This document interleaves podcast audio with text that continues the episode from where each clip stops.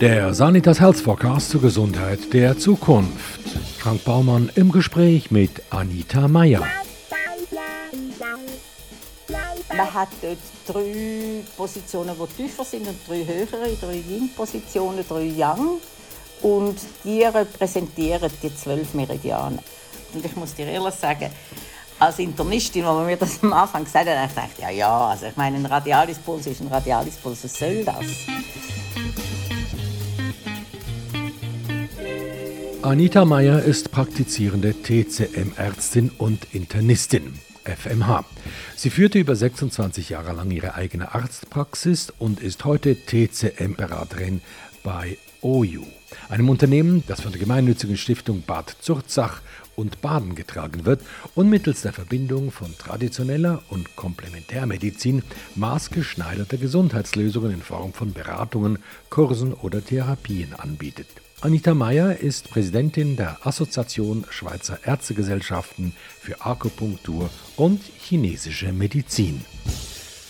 Anita Meyer, TCM ist ja die Abkürzung für traditionelle chinesische Medizin. Was ist denn der Unterschied zwischen der westlichen Medizin und eben der chinesischen Medizin? Ähm, Vielleicht ganz von Anfang an. Die westliche Medizin tut generell vom Ganzen immer ins Kleinste absezieren. Also wir schauen etwas an und dann wenn wir mehr und mehr und mehr ins Detail gehen, bis wir es am Schluss unter einem Elektronenmikroskop haben. Oder wir nehmen eine Substanz, keine Ahnung, einen Heiltee auseinander, bis wir sagen, aha, es ist Substanz XY, Pfeffermünz, Piperizin, frag mich nicht was, wo heilt.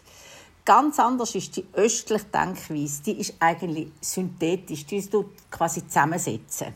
Die schauen ein ganzes Bild an und die ist nicht so, dass man sagt, wenn dann, sondern aha, es setzt sich zusammen aus verschiedenen Aspekten. Es gibt ein Bild und es ist nicht so kausal analytisch, wie wir das denken, wie wir das denken.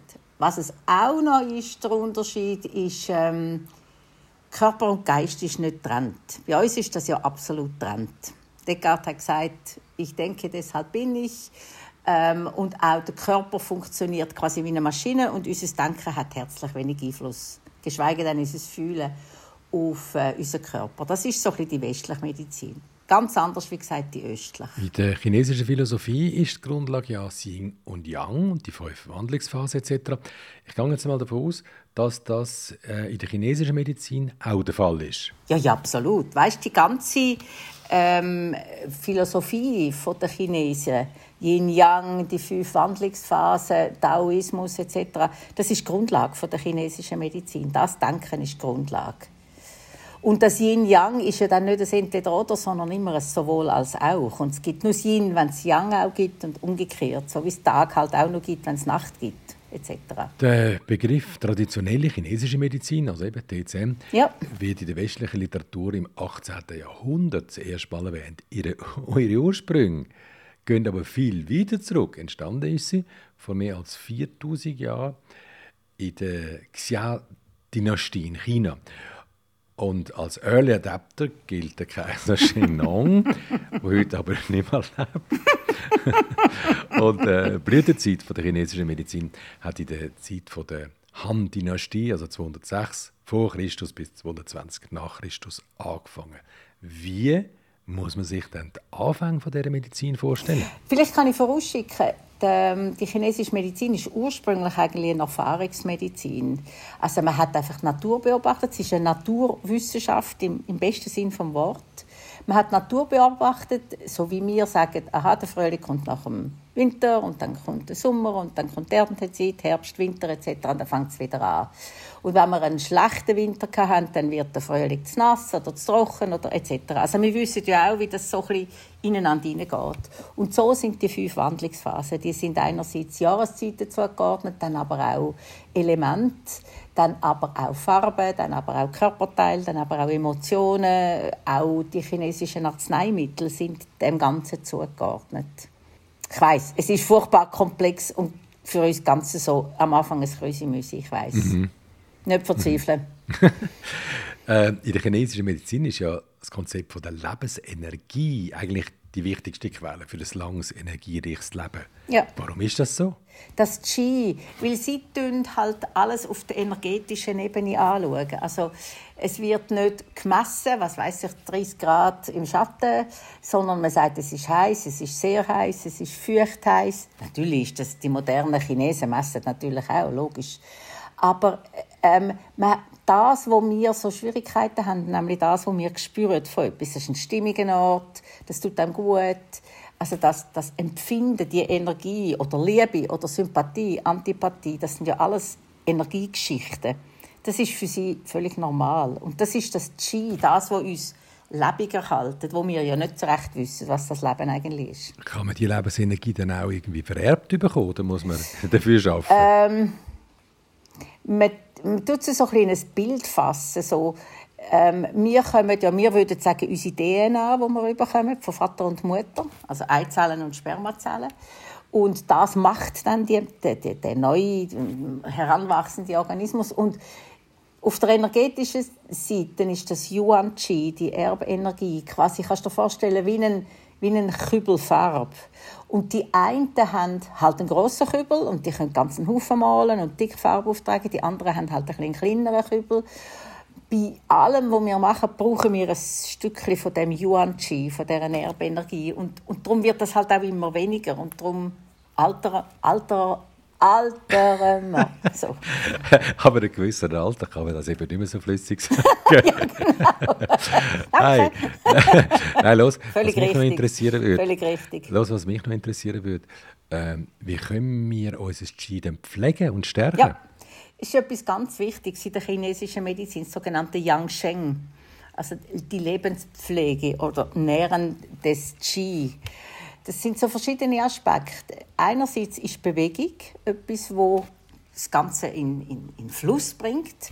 Also Bewegung ist ganz etwas zentral Wichtiges. Die Art von Ernährung, unsere Mitte, wir würden sagen das Verdauungssystem, Magen-Darm, muss gut genährt werden, damit das kann Qi produzieren. Das muss ja immer wieder neu auch produziert werden. Es gibt ja nicht nur das, äh, das Yuan Qi, das er, die Erbenergie, sondern auch die, die wir immer wieder brauchen und verbrauchen, dass die wieder nachgefüllt wird. Und die wird nachgefüllt eben Bewegung, Ernährung, halt auch unsere Gedanken, unsere Emotionen.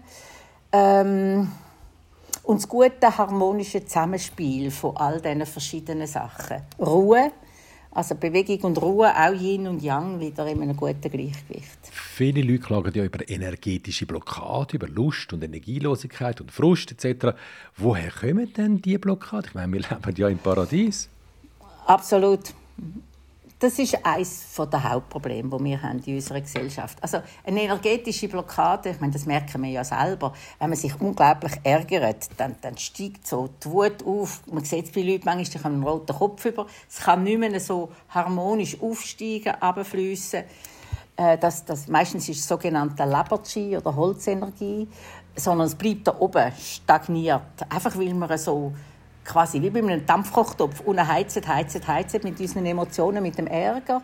Und nicht mehr können entspannen, dass das Ganze sich wieder kann entspannen, abfließen, wieder in eine ruhige Zirkulation kommen.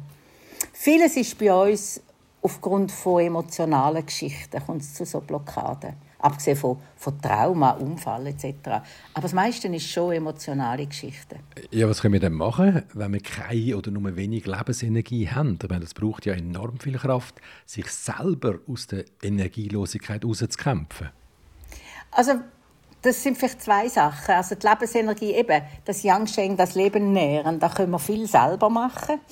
Aber man kann natürlich auch, eben, gerade wenn die Blockaden da sind, durch emotionale Geschichten, Trauer, Ärger, Wut, ähm, übermäßige Belastungen, ähm, bringt Akupunktur halt vieles wieder in Fluss. Also die tut genau den blockierten Qi-Fluss, indem sie Einfluss hat auf verschiedene Meridiane und auf gezielte Punkte, das wieder in Fluss bringen, in eine Harmonie bringen, so dass wir am Schluss wieder besser regulieren können. Weil wenn etwas blockiert ist, ist es einfach sehr viel schwieriger, das selber zu regulieren. Und gerade die chinesische Arzneimitteltherapie, das ist, sind so riesige dicke Bände, Kompendien. Dort gibt es auch Sachen, wo man kann wieder so ein deplet, sagt man dem, leere Energiegefäß wieder auffüllen. Man kann das natürlich nicht beliebig machen. Man kann nicht aus einem 60-Jährigen einen 20-Jährigen machen. Aber man kann ganz viel von dieser Lebensenergie wieder, wieder stützen, wieder auffüllen. Nieren Yin, Nieren Yang stützen, Mitte Qi stützen etc. Also bei mir ist das Problem losgegangen aus einem errenteren 20-Jährigen zu machen. Schau mich einfach mal an. also, ähm, erklär uns doch mal, wie du das Qi mit der Akupunktur wieder in Schwung bringen kannst. Ähm, es gibt rund, also es gibt zwölf Meridiane in unserem Körper, doppelseitig. Es gibt sogenannte Extrameridianer noch zusätzlich. Und auf diesen Meridianen, auf diesen zwölf, liegen 365 Akupunkturpunkte. Die haben einerseits alle einen Namen. Im Chinesischen würde man den Namen, wenn man Chinesisch lesen und verstehen, zum Beispiel sagen die Quelle oder äh, die, Zusammenkunft der drei Weisen oder etc. Also die Namen würden schon ganz viel sagen. Wir haben einfach schwierig mit dem, weil wir kein Chinesisch können. Aber durchs, wir lernen dann die Punkte und wissen, aha, der Punkt zum Beispiel so einen Punkt da, den kennt man am ehesten, Schwangerschaftspunkt, Übelkeitpunkt, kann man sogenannte Magen-Chi, wo aufsteigt und nicht mehr schön runter etwas bringen, dass man auch gut verdauen kann, dann wird es einem schlecht, Übelkeit erbrechen. Das kann das Magen-Chi wieder oben abholen, zusammen mit anderen Punkten, wo man es dann oben bringt. Also, jetzt nehmen wir das Nädeli und tun es, was für mich ja nie in Frage kommt, weil ich ja eine absolute Nadelphobie habe. Ich brauche ja bekanntlich sogar für eine Schluckimpfung eine Maske analysieren. Aber gleich mit jetzt das Nädeli in den Schwangerschaftspunkt reinstecken. Was passiert dann? Also, das, das, das gibt es nicht. Einen Schwangerschaftspunkt gibt es nicht. Ich habe es mir gesagt, einfach, dass das klar ist. Ja, das also. heisst, äh, KS6. Und zwar heisst es, also, das habe ich gesagt, Schwangerschaftspunkt, weil ähm, Viele Leute kennen aus der Schwangerschaft oder zum Reisen die Bänder, die so einen Knopf drin haben, wo man dann da drauf tun und auf ja, den Knopf unter dem drücken. Handgelenk, unter dem Handgelenk. Ja, also ein bisschen unterhalb vom Handgelenk. Darum habe ja. ich gesagt, und viele Schwangere brauchen das mit gutem Erfolg. Darum habe ich gesagt, Schwangerschaftspunkt, der heisst nicht so.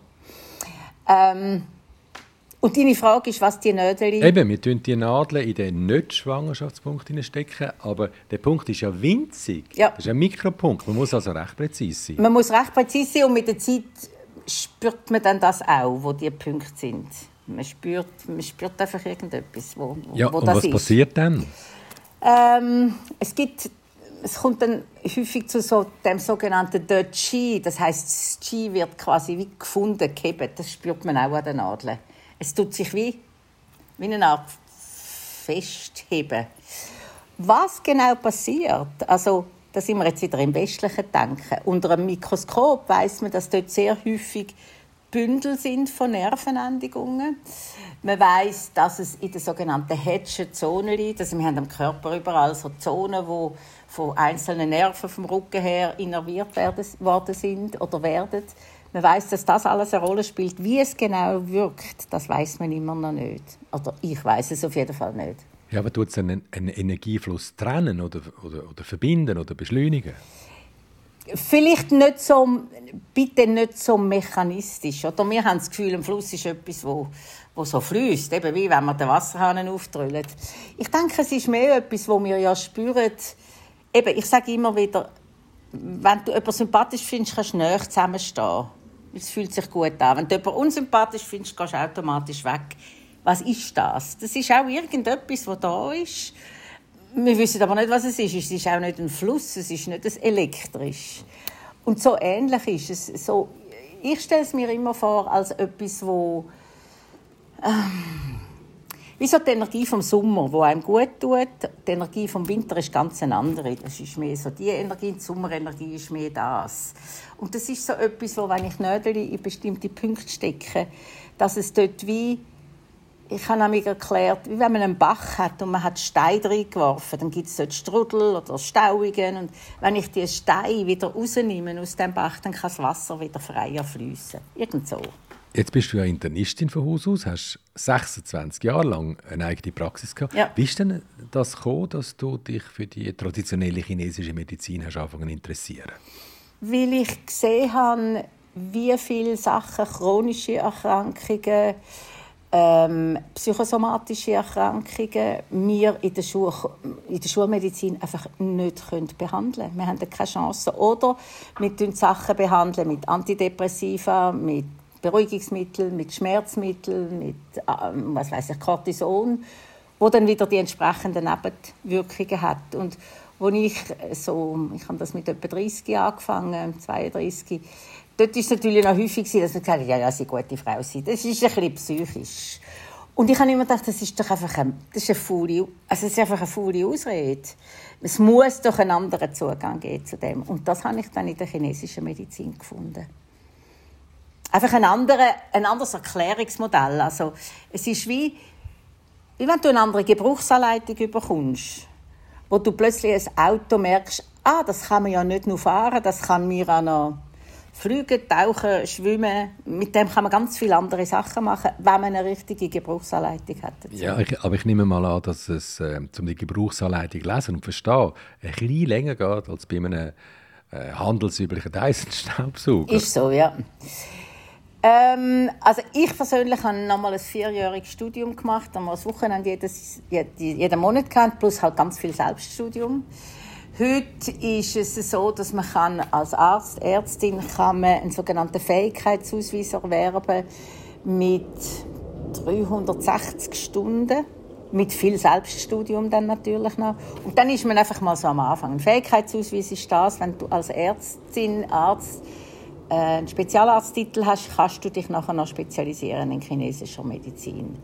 Und die, die dann wirklich einfach Freude haben daran und sich wirklich drin hineingehen, wie ich das gemacht habe, jetzt ein Leben lang, die sind eh fasziniert von dem Ganzen und tun sich halt dann intensiv damit auseinandersetzen, damit man auch in das so andere Denken hineinkommt. Es geht also wesentlich länger als die vier Jahre, wo du als Hausnummer gegeben hast. Ich, ja. ich nehme mal an, dass es ein lebenslänglicher Prozess ist. Ich finde es, ja. Ich finde es. Und ich finde, es ist... Ich, ich tue mich immer bezeichnen als jemand, der auf zwei Beinen läuft. Mein schulmedizinische Bein und mein, sage jetzt mal, energetisch-medizinische Bein. Es sind wie zwei verschiedene Betrachtungsweisen, die sich ergänzen. Und ich würde gar nicht sagen, das eine ist... Also die Schulmedizin hat ja wunderbarste Sachen für ganz vieles. Aber bei gewissen Sachen kommt sie halt an Grenzen und, oder kann nichts machen. Und dann gibt es eine wunderbare Ergänzung durch jetzt eben zum Beispiel in meinem Fall die Akupunktur oder die Arzneimitteltherapie. Wie funktioniert denn eigentlich Diagnostik bei der chinesischen Medizin? Diagnostik ist ein sehr genaues Abfragen, Hören, ähm, sich wirklich interessieren, ja, ist es der Schmerz mehr zur Nacht oder am Tag? Ist es schlimmer, wenn es heiß ist oder wenn es kalt ist? Beim Liegen wird es schlimmer oder besser es dann? Also wirklich ein genaues Nachfragen. Das ist, das ist ähm, eine sehr individualisierte Diagnostik, die man macht. Also sag jetzt mal, wenn jemand Bauchweh hat und äh, man sagt, schulmedizinisch, das ist ein Magengeschwür, ein Ulkus. Oder? Man, man da einen Schluch ab und schaut und sagt, das ist ein Magengeschwür. In der chinesischen Medizin gibt es mindestens sechs verschiedene Syndrom, also so Formenbilder. Beim einen ist es Magenhitz, beim anderen ist es Leberchi, wo auf den Magen übergreift und dort blockiert etc. Und das muss man herausfinden durch Fragen einerseits, ähm, weil das tut auch die Therapie dann beeinflussen. Und dann gibt es die sogenannte Pulsdiagnostik. Also man hat am, am, am Radialis, am, wie sagen wir auf Deutsch, also an dem Puls da, ja, also dort beim Schwangerschaftspunkt. Ja, genau. Der bleibt mir jetzt. Ja, klar. klar. Ähm, man hat dort drei Positionen, die tiefer sind und drei höhere, drei Yin-Positionen, drei Yang. Und die repräsentieren die zwölf Meridiane. Also links und rechts ist es sowohl auf der Yin- als auch auf der Yang-Positionen anders. Und ich muss dir ehrlich sagen, als Internistin, als man mir das am Anfang gesagt hat, ich dachte, ja, ja, also ich meine, ein Radialispuls ist ein Radialispuls, was soll das? Aber wenn man sich wirklich auf das einlädt, und das, ist, das braucht sehr viel, dann kann man unglaublich viel sagen durch das, über sogenannte, jetzt sind wir wieder bei diesen Wandlungsbasen, wo wir am Anfang gesagt haben, oder über die einzelnen Organe mit allem, was dazugehört.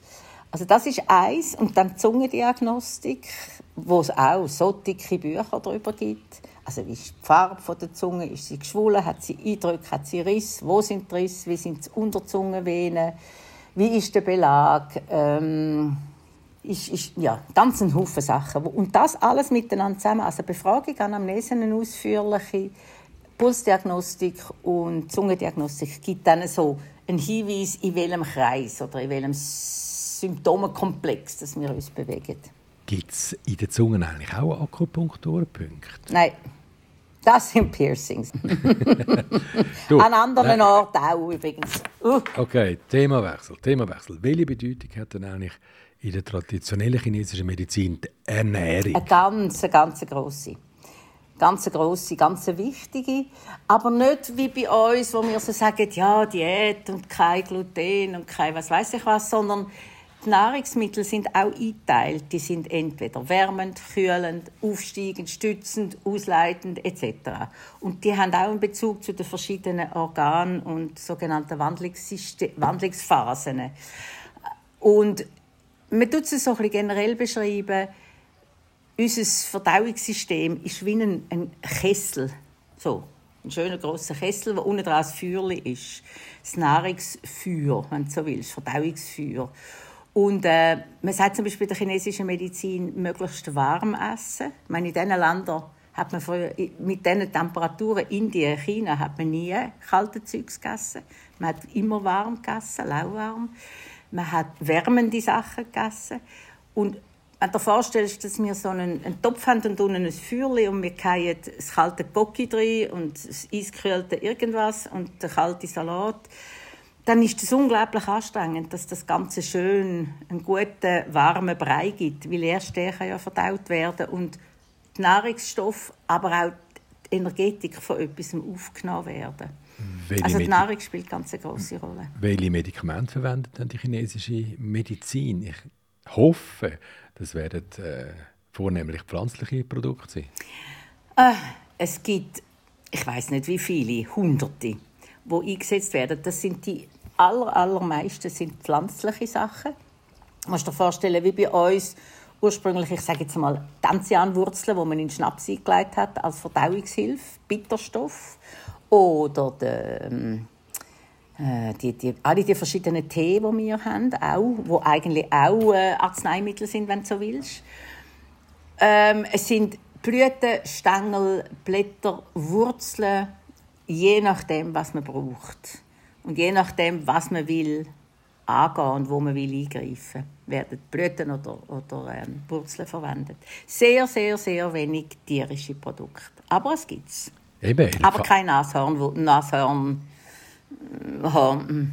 Eben, äh, also Nashorn, Horn oder Elefantenzähne mhm. oder Bärengallen sind bei uns ja gar nicht erlaubt. Nein, das ist gar nicht möglich. Das ist überhaupt nicht möglich. Was man halt sagen muss, es ist ja eine uralte Medizin, etwa zweieinhalbtausendjährig und so eine Erfahrungsmedizin, die gewachsen ist. Und die ist halt einfach ein bisschen vermischt, so wie bei uns auch mit dem Volksaberglauben. Und was man auch vielleicht muss sagen ist, das, wir haben es am Anfang davon gehabt, das energetisch-chinesische Denken ist auch ein Symboldenken. Also man denkt in Analogien. Und zum Beispiel die Walnuss hat ja so, wenn du die Walnusshälfte anschaust, sieht das so ein bisschen aus wie ein Hirn, oder? Und das Hirn ist mit dem Nieren-Qi ähm, wird das in Verbindung gebracht. Das heißt, Walnüsse sind auch nährend fürs Nieren-Qi. Und ein Aspekt davon ist eben, weil es so aussieht wie, eine, wie ein Nieren, äh, wie ein Hirn. Hirn. Also es hat viel Einfluss halt will ich ja nach der Maxime selbst ist der Mann leben, gehe ich jetzt einfach mal ganz spontan in die nächste Apotheke und hole mir ein passendes ähm, traditionelles chinesisches Medikament. Ich brauche also gar keinen Therapeut oder Arzt. Also, erstens kommst du nicht alle Sachen über ohne Rezept. Von einem Therapeut, der ausgebildet ist, oder von einem Arzt oder einer Ärztin. Zweitens gibt es so sogenannte Notfallsachen, wo man, zum Beispiel in China, wenn man dort in eine Apotheke geht, hat es einen Teil westliche Medizin, also von den, was weiß ich, Säureblocker, Antibiotika, Cortison, was wir halt so haben. Und dann hat es einen genauso großen Teil, wo in Blister abpackt, wie unsere westliche Medizin chinesische sogenannte Magistralrezepturen sind. Also ich kann dir ein Beispiel sagen, wenn du jetzt gehst und du würdest sagen, oh, ich bin ein bisschen gestresst, ich brauche etwas zum ein entspannen, ich will keinen Whisky trinken, dann könntest du dir in China ein bisschen Xiaoyao San holen. Das wäre dann auch so abpackt, wie wir es gewöhnt sind von, weiss doch auch nicht, Aspirin. Xiaoyao San heisst es so übersetzt Free and Easy Wandering Pill. Bei uns ist das einfach schwierig, weil wir haben das nicht in unseren normalen Apotheken. Bei uns kommst du wirklich nur auf Rezept über. Aber es gibt ganz viele so gängige Rezepturen. Oder eins ist zum Beispiel, wo ich immer daheim habe, äh, es heißt Yinchao-san, hat zum Beispiel Forsythien drin, wo sehr stark kühlt. Wenn ich merke, oh, ich komme Halsweh über, Schluckweh, Nacht um drei nehme ich vier von denen. Das sind so Granulate in Pulverform, die in Tabletten presst sind. Nehme ich so vier von denen, nach zwei Stunden nochmal vier. Und kann es ganz häufig einfach gerade schon am Anfang unterbrechen. Es wäre noch schön, wenn man das auch so könnte überkommen, aber das funktioniert bei uns halt nicht. Für immer mehr westliche Ärztinnen und Wissenschaftler ist klar, dass wir eine Medizin brauchen, die das Wissen von verschiedenen Medizinlehren vereint, damit Patientinnen möglichst optimal behandelt werden können. Absolut. Integrative Medizin heißt der Ansatz von der Zukunft. Ja. Und wenn du integrative Medizin hörst, dann leuchtet bei dir gerade die Augen. Absolut. Ja, das ist für mich ganz, ganz zentral. Ich habe zum Beispiel Halsweh, Schluckweh, einen viralen Infekt, würde man das schulmedizinisch sagen. Da haben wir nichts Gescheites in der Schulmedizin. Wir haben aber in der Phytotherapie, also die Leute mit Salbeitee gurgeln, mit Thymian-Tee, vielleicht wenn sie Husten haben. In der chinesischen Medizin gibt es wunderbare chinesische Arzneimittel, die man nehmen könnte, um die sogenannten pathogenen Faktoren, sprich Hitze, sprich Wind, sprich Kälte, rausschmeißen. Ich würde es schön finden, wenn man das besser kombinieren könnte, auch bei ganz banalen Geschichten. Aber halt auch, ich sage jetzt Krebstherapie, wenn jemand eine Chemotherapie hat, braucht, dass man kann mit chinesischen Arzneimitteln, und das ist übrigens in vielen Studien beleidigt, also auch grosse Meta-Analysen, dass man kann unterstützen dass den Leuten besser geht, weil das ist extrem kräfteenergiezehrend, so eine, so eine Chemotherapie. Also, dass man ihres Qi wieder stärkt, ähm, dass man schaut, dass es ihnen besser geht, nicht so schlecht ist, dass sie die Fatigue, die, die, die Müdigkeit, dass man die kann behandeln kann. Da haben wir in der Schulmedizin haben wir einfach nichts. Oder nichts, was ich kenne, auf jeden Fall. Und das meine ich mit integrativ. Wenn man so könnte zusammenarbeiten ohne zu sagen, das ist Charlatanerie und esoterischer Quatsch. Und die sagen, ja, die Schulmediziner wollen sowieso alles noch mit Chemie ich finde beides nicht gut. Wie gehen denn die grossen Kliniken mit dem Thema integrative Medizin um? unterschiedlich, unterschiedlich. Es gibt ja zum Beispiel in St. Gallen, in Lausanne, gibt's integrative Medizinkliniken. Also, nein, ich muss so sagen, wo integrative Medizin ein Teil vom klinischen Alltag ist. Ist eher die Ausnahme als die Regel immer noch, leider. Aber es gibt zum Beispiel am USZ, Claudia Witt ist Professorin für irgend, ähm, also Ärztin, und sie hat auch so ein Institut für integrative Medizin, ebenfalls an der Uni, im Unispital Bern, Lausanne, wie gesagt, St. Gallen. Und ja, dann und Charité Berlin, die hat vier Lehrstühle. Ja, natürlich, natürlich. Natürlich. Wir haben schon auch vereinzelte, auch das Seespital in Horgen zum Beispiel, wo das macht. Im Tremli-Spital, ein Kollege von mir, der arbeitet in der Onkologie und tut mit chinesischen Arzneimitteln ähm, vor allem Frauen mit Brustkrebs behandeln. Es gibt es, aber ähm, it's a long way to go. Warum? Also, so wie du mir das jetzt schilderst, ist es für mich, wo ich ja doch eher skeptisch gegenüber allem bin, wo nur im weitesten Sinne etwas mit Esoterik ja, zu tun hat. bin ich auch. Völlig plausibel. Absolut. Ich meine, du willst ja äh, nicht eine Herzoperation mit chinesischer Medizin machen oder einen Beckenbruch zusammenschrauben mit traditioneller chinesischer Nein. Medizin, sondern eben Nein. unterstützend wirken. Es gibt gewisse Sachen, wo die chinesische Medizin besser heilt als die Schulmedizin, völlig klar. Aber ich finde, ähm, ich finde, wir sollten uns bewusst sein, dass unser rein Wissenschaft, sogenannte wissenschaftliche Denken, ein Aspekt ist wie man die Welt kann betrachten kann und damit auch der Mensch mit seinen Krankheiten. Und halt eine energetische Sicht halt ein anderer Aspekt ist davon. Und äh, so wie Mann und Frau halt auch verschieden sind, aber zusammen geht es eigentlich sehr viel besser als ja, allein. Es ist halt wie in und, der chinesischen Medizin, die Ausbildung in dieser Disziplin ist ein recht langer Weg. Ja, das ist es. Der ist auch nicht immer einfach. und, und ich meine, es gibt einfach, wie gesagt, verschiedene Blickwinkel. Und dass man da muss aufeinander hören und sagen, aha, du siehst das so. Ich muss mir das mal überlegen. Kann man das noch gar nicht so überlegen? Das ist wie zwischen Mann und Frau auch, oder? Also mich denkt es einfach, bei euch fehlt eine Lobby. Bei euch fehlt die Lobby. Warum ist das so? Wir haben eine grosse Lobby gehabt. Ah, nein, das stimmt nicht, nicht eine grosse. Aber in, in dieser Abstimmung ja zur Komplementärmedizin im 2009, glaube ich, ist ja etwa 67 Prozent der Bevölkerung oder 62, weiß ich nicht mehr genau, haben ja gestimmt. Ganz viele brauchen es auch, aber die Lobby ist halt nicht da, weil wir haben keine, also ich meine jetzt in, in der Industrie, in der Forschung, an den Universitäten, an den Spitälern, wir haben kein Geld im Hintergrund, wir haben keine Industrie im Hintergrund, wo, wo pusht. Außer Chinesen, die jetzt kommen. Aber das wollen wir dann auch nicht im Fall. Das ist ein anderes Thema.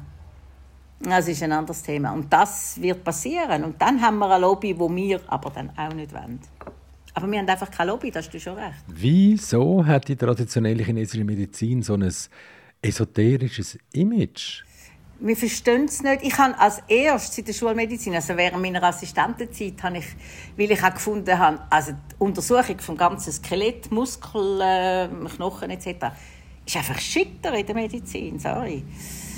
Man hat da nichts Gescheites gelernt. Und dann habe ich, und das ist, hat dort auch ein bisschen als esoterisch gehalten, äh, Manualmedizin gemacht. Und habe das erste Mal Werkzeuge in die Hand bekommen, wie man etwas untersucht, wie man kann behandeln wie man kann Faszien anspüren wie man kann etc. Blockaden spüren und so. Und jetzt, heute gehört das ja zum, zum Allgemeinwissen fast, oder man, es ist normal. Und ich denke einfach, wenn man, wenn man mit offenem Geist mindestens einmal würde hören und sagen, was macht denn ihr? Und nicht gerade verurteilen, das wäre schon ganz viel. Und meine grosse Sorge ist, ich weiß gar nicht, ob ich jetzt das da soll öffentlich quasi sagen, aber meine grosse Sorge ist, dass immer mehr Leute dann halt zu Therapeuten, nicht Ärzte gehen, die zum Teil halt, Entschuldigung, auf ihrem Gebiet dann so Scheuklappen haben, zu wenig ausgebildet sind, jetzt was Schulmedizin anbelangt, weil die nehmen sich Zeit, die hören zu, die nehmen sie ernst und die setzen sie nicht zuerst in ein Röntgen oder ein Ultraschall oder ein MRI oder ein Labor oder was weiß ich was. Das ist meine grosse Sorge. Es gibt eine Abwanderung, das sieht man nicht schon. Und das Verrückte ist, eigentlich sollten ja die Universitäten äh, haben ja den Auftrag nach der Abstimmung zum äh, Grundwissen in den verschiedenen, mindestens vier grossen komplementärmedizinischen Richtungen verbreiten. Aber meine älteste Tochter ist Ärztin, die ist jetzt, äh, also sie, ist jetzt, sie hat jetzt ihre Assistentenzeit durch. Und ich meine, wenn ich sehe, was sie ihm vermittelt bekommen hat, dann ist das eine riesengroße Skepsis gegenüber allem, was nicht Evidence-Based Medicine ist, wo nicht äh, Doppelblindstudien, wo nicht sogenannte Hardcore-Wissenschaft ist. Und ich finde es eine Tragik. Ich finde es einfach tragisch. Wie sieht es denn eigentlich mit Studien aus, die äh, uns etwas könnten über die Wirkung von der traditionellen chinesischen Medizin oder über die Akupunktur es sagen? Gibt meinte ich mehr Studien über die Wirkung von der Akupunktur vermutlich als über die Schulmedizin. Also Akupunktur hat nichts mit Esoterik zu tun. Es ist absolut eine solide Geschichte. Wie es wirkt, wissen wir halt immer noch nicht. Aber ich meine, früher haben wir auch nicht gewusst, wie Röntgenstrahlen funktionieren oder ein MRI oder so. Vielleicht finden wir das irgendwann einmal noch raus in den nächsten paar hundert Jahren ich würde so gerne dem Ganzen wieder esoterische Touch wegnehmen und sagen, eben, zwei Hände, tun wir doch miteinander. So. Das wäre mein Anliegen. Und was passiert, wenn man weder mit den Methoden der traditionellen chinesischen Medizin noch mit der herkömmlichen Medizin etwas erreicht hat? Nichts genützt hat, mhm. man stirbt? Wenn, man, wenn Yin und Yang zusammenkommen, aus, aus der keine Ahnung, himmlischen Energie, dann entsteht das Wesen. Wenn Yin und Yang sich trennen, dann stirbt der Mensch. Und was dann passiert, weiß es nicht. Anita Meyer.